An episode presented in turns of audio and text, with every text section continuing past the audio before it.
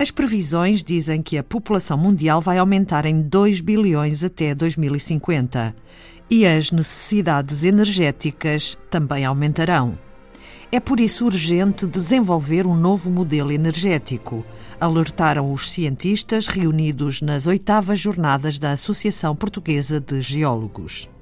Que utilize de maneira menos poluente as energias convencionais, petróleo, gás, carvão, e aumente a utilização das energias renováveis.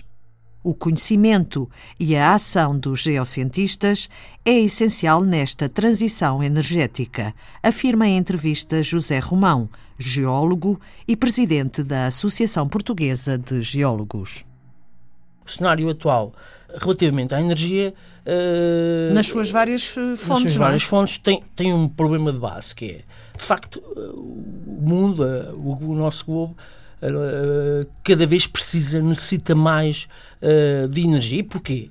Uh, reparem que há um crescimento da população de, uh, de, lá, de, dos, anos, dos anos atuais até 2050 cerca de 2 bilhões de pessoas. Ora, estes 2 bilhões de pessoas pá, obrigam a que haja um crescimento acentuado de energia, tanto mais que muita desta, desta população vive ainda em condições uh, de, de, oh, com necessidades energéticas bastante baixas. Uma grande com... parte do planeta ainda, não Exatamente. é? Exatamente.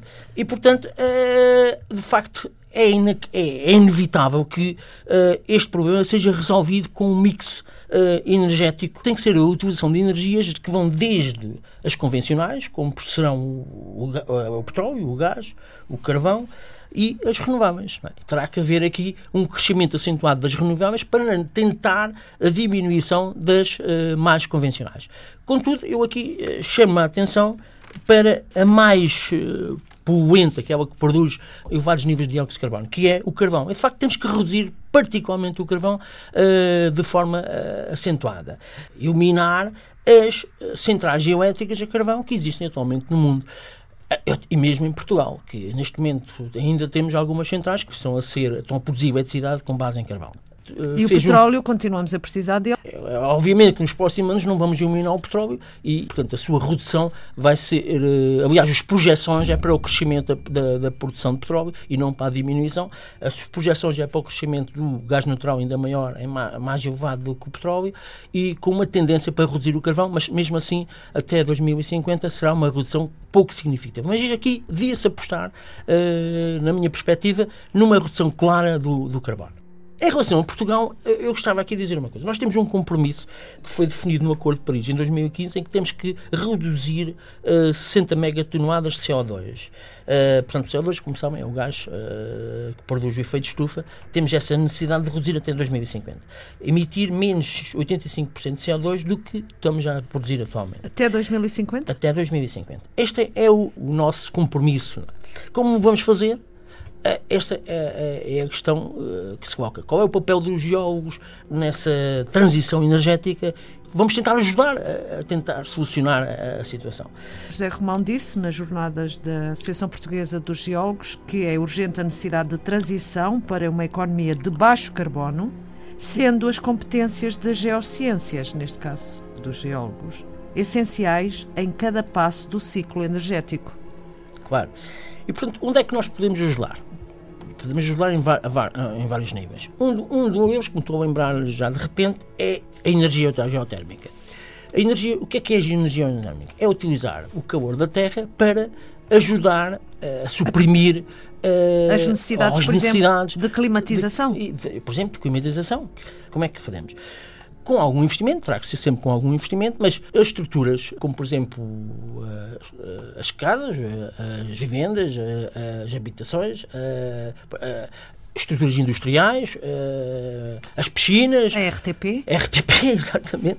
É um edifício grande. Se nós pudermos absorver o calor que está no solo, porque nós, por exemplo, aqui na região de Lisboa, temos uma temperatura de sol entre os 16 e os 19 graus.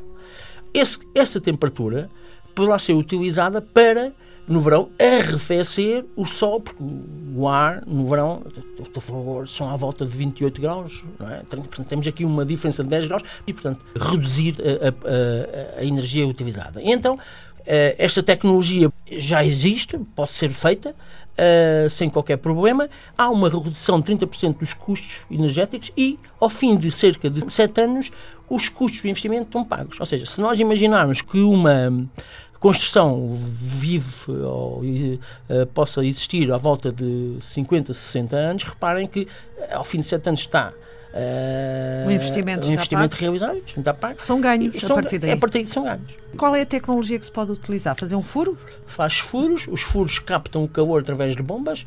Essas bombas geotérmicas podem aumentar o calor ou diminuir, em função de uma tecnologia muito própria. E, e, e depois há uma questão de fazer distribuição e a canalização pode ser feito através de ar ou através de água. Uh, isso agora é, há várias tecnologias uh, para o processo. E essa tecnologia que serve para diminuir a temperatura também servirá para aumentar. E, exatamente, portanto, há um processo reversível uh, nestas coisas. Quer dizer, pode ser utilizado no verão e no inverno. Novas formas de produzir energia com baixo carbono. Por exemplo, o projeto fotovoltaico flutuante do Alto Rabagão, em Montalegre, já produz energia acima das previsões iniciais. Isto é um projeto piloto que a EDP eh, está a construir, ou melhor, já o construiu. São painéis fotovoltaicos. Os painéis fotovoltaicos são painéis uh, que têm que ser desenhados, têm que ser estruturados e pronto, essa parte do design da arquitetura eh, não é com os jogos, obviamente. Mas, mas os jogos aqui desempenham um papel fundamental aonde? Nas amarras dos painéis ao solo. Porque não é fácil, como vocês não devem compreender, os painéis não, não subsistem em cima da água por si. Têm que, eh, de facto, estar pregados, o termo entre aspas, pregados ao sol, de modo a que eles estejam o mais estáveis possíveis. E aí o papel do jogo é fundamental aí e também uh, nos estudos de impacto ambiental. Portanto, os geólogos também participam em estudos de impacto ambiental destas, destas uh, estruturas, porque isto também muitas vezes envolve movimentação de terrenos e aí uh, o geólogo também tem algum papel. Portanto, como podem ver, o, geólogo neste momento tem um, um, papel transversal na sociedade em várias áreas. Quer, obviamente, nas áreas mais convencionais, Uh, como a exploração do, do, petróleo, do gás e do carvão, que provém do, do, do que sempre fez durante uh, décadas, mas está aqui a arranjar soluções para novas formas de produzir energia com baixo carbono. Os decisores, nomeadamente os que decidem o que há de ser feito ou não há de ser feito em relação à utilização das energias, recorrem aos geólogos isto é muito variável, não é? como você sabe. O, a solução de hoje é para amanhã e muitas vezes isto não é, não é ou para daqui a uns meses, isto não é, às vezes não, não é assim, quer dizer, leva o seu tempo, os fenómenos levam o seu tempo e até é compreendê-los, porque não é, não é, como eu costumo dizer, isto não é colocar um carimbo num, num, papel, mas sim, mas é preciso tempo para estudar, para compreender as situações e para uh, arranjar soluções. E isso às vezes não é fácil, o tempo político não é igual ao tempo uh, para arranjar soluções. Mas eu espero que cada vez haja mais esta interligação entre os políticos e os geólogos. Eu até acho outra coisa, até acho que, como sabem, se nós olharmos para as câmaras municipais, raramente há um geólogo numa Câmara Municipal. Eu acho que todas as câmaras municipais deviam ter um geólogo, porque há muitas soluções fáceis. Por exemplo, há um escorregamento. Como é que se resolve um escorregamento? Um escorregamento numa estrada, um escorregamento numa vertente. Uh, como é que se resolve este problema? Há uma pequena inundação. Porquê é que aconteceu a, a inundação?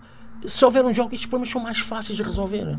E até de os prevenir se o geólogo estiver e se conhecer bem o território, ele tem condições para os prevenir uh, com uma certa distância. Outra situação. Quer-se abrir, fazer uma canalização numa. Uh, ou transporte de água ou algo numa, num conselho.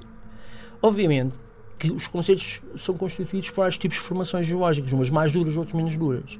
É? Um geólogo tem a obrigação de saber isto e pode olhar para essa situação e fazer o de determinar o percurso dessa estrutura o mais barato possível.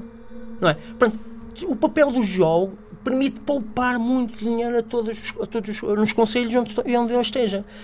Problemas de água, há falta de água, há preciso fazer furos, preciso fazer sondagens para captação de água. Um geólogo tem um papel essencial e isto nos conselhos é fundamental hoje, quando há uma, como nós sabemos, há, há uma hum, falta, uh, há, temos problemas de seca.